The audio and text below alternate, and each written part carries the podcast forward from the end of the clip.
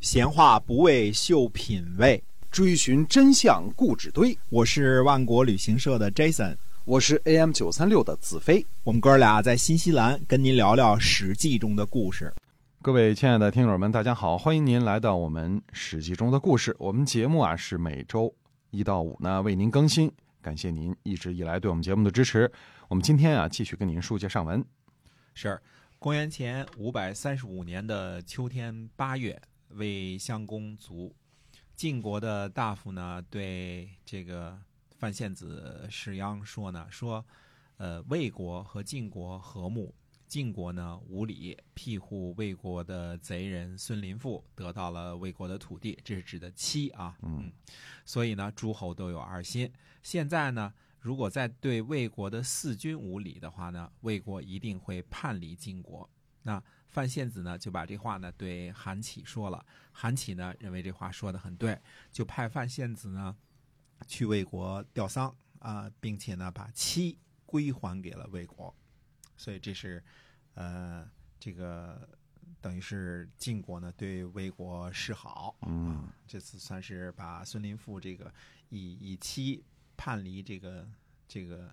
魏国，然后投靠晋国这个土地呢，又归还了回去，而且去吊丧，尽了自己的这个礼节。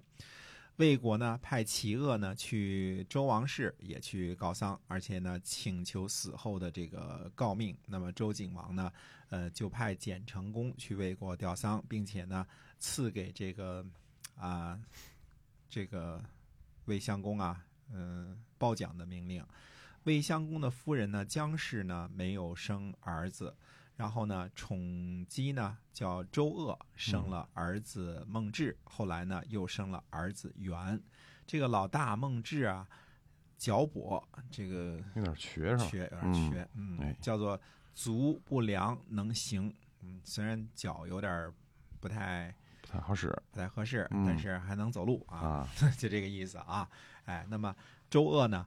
呃，怀着老二的时候啊，做梦梦见魏康叔呢，托梦给他说：“我给你的儿子啊取名叫元，这就是元元旦的那个元啊，他将享有魏国。”这周鄂呢就把梦呢，呃，告诉了孔成子，孔成子呢就给他释梦，跟他解释说啊，说这个魏康叔啊就是魏国的始祖。嗯，那么孔成子呢是孔达的孙子。呃，以前我们讲过这个为为国而而死的啊，为了帮助陈国而死的这个孔达，呃，他是他的孙子，当时呢是魏国的卿士。那么这个大臣呢，孔成子呢做梦，梦见魏康叔呢托梦给他说要立元啊，就是呃说要让让他的儿子啊孔文子和史朝的儿子呢史狗辅佐他。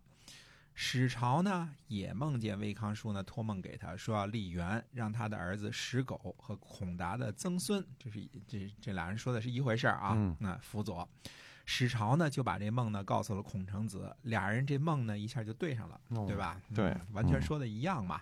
那么孔成子呢又用这个周易占卜，把占卜的结果呢就给史朝看。那么史朝说呢说元想啊这个。这个原想呢是这个《周易》当中的话啊，那么说这有什么可怀疑的？这个“元”呢就套用了这个公子这个名字这个“元”。孔成子说呢说说不是应该立长不立幼吗？那史朝说呢说魏康叔给他取的名字，那他就算年长了。嗯，就这个老大呢是个不健康的人，不能列于列宗。不能算年长，而且呢，卦中的爻辞说呢，叫立健侯，这也是周易当中的话啊。立健侯就是这个得立一个健康的这个人做继承人啊。如果立了孟志呢，那只是立了后嗣，哪里称得上是健呢？那么，呃，算卦呢是吉祥的。呃，周武王呢就听从孟静，才讨伐商纣的。为什么我们不听从孟静呢？那么腿脚不便利，就应该待在家里。诸侯呢，主社稷、临祭祀、领导人民、侍奉鬼神，怎么可能待在家里呢？呃，这样呢，其实对他们俩人呢都有好处。就该待家里待家里，对吧？该去祭祀的去祭祀，啊，这不是很好吗？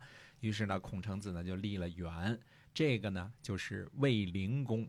卫灵公呢被立为国君的时候才五岁，之后呢又做了四十二年的君主。在春秋晚期的政治当中呢有很大的影响力啊。呃，卫灵公呢娶了宋平公的女儿，叫南子，是大美人儿啊，而且颇有艳名。呃，他还有个非常有名的这个这个谁啊，这个卫灵公啊，还有、啊还有个有有名的断背，嗯叫米子瑕。男朋友，男朋友，对，对，那韩韩非子寓言当中呢，给他编了个故事，这故事特别特别有名啊，得跟大家念叨念叨，这是故事啊。嗯那么韩非子这故事说呢，说米子瑕啊深受卫灵公的宠爱，米子瑕的母亲生病呢，他就缴国君的这个命令，就驾着国君的马车出宫。那么卫灵公就说呢，说米子瑕真孝顺啊，嗯，这嗯，这个宁可这个驾着国君的这个呃马车深夜出宫啊。那么米子瑕呢吃桃儿，嗯、吃了一半呢给卫灵公吃哦啊。卫灵公说说米子霞这个真是这个忠诚啊，老想着我。嗯吃桃呢觉得好吃就还要给我一吃。半是吧？嗯，嗯后来这个卫灵公不怎么那么宠爱这个米子霞了，可能有新的男朋友了啊。哦 嗯，然后呢就追究他的罪责，啊说他私自驾着国君的马车出宫，嗯而且把吃剩下的半个桃给我吃。嗯，哎，还真是啊，所以哎，这这就是不同的不同的心境，不同的心境，对这事儿不同。韩非子就总结了，嗯说说不同的心境了，这同一个事儿就有了不同的解释对了对吧？啊，嗯因为这个，呃，这个应该是在呃，韩非子应该是在说难当中解这个引的这个语言，记不太清楚了啊，应该是说难这个当中说的，就是这意思啊，这个人的心情一变，这个亲疏的关系就变了，变了哎啊所以这个是，呃，这个说米子霞这个故事啊，这就是分桃断袖这个故事是吧？哎，对的。有这个其中这分桃哈，对的，就是、嗯就是分桃儿，哎，嗯把这桃给分了。嗯，嗯那么谁吃剩下的给国君吃，其实也不太恰当这 事儿啊啊。那么公元前五百三十五年的冬天十一月呢，呃，鲁国的季氏的家督季武子卒，那么继嗯任的呢是季平子啊，季平子就继任了。那么呃，这个事儿呢也是公元前五百三十五年冬天十一月的事儿。啊，那么，呃，这个下次呢，我们还有机会呢，跟大家说一说呢陈国的故事。嗯，是的。所以，我们今天啊，这个史记中的故事呢，先跟大伙儿聊到这儿。感谢您的收听，我们下期再会。再会。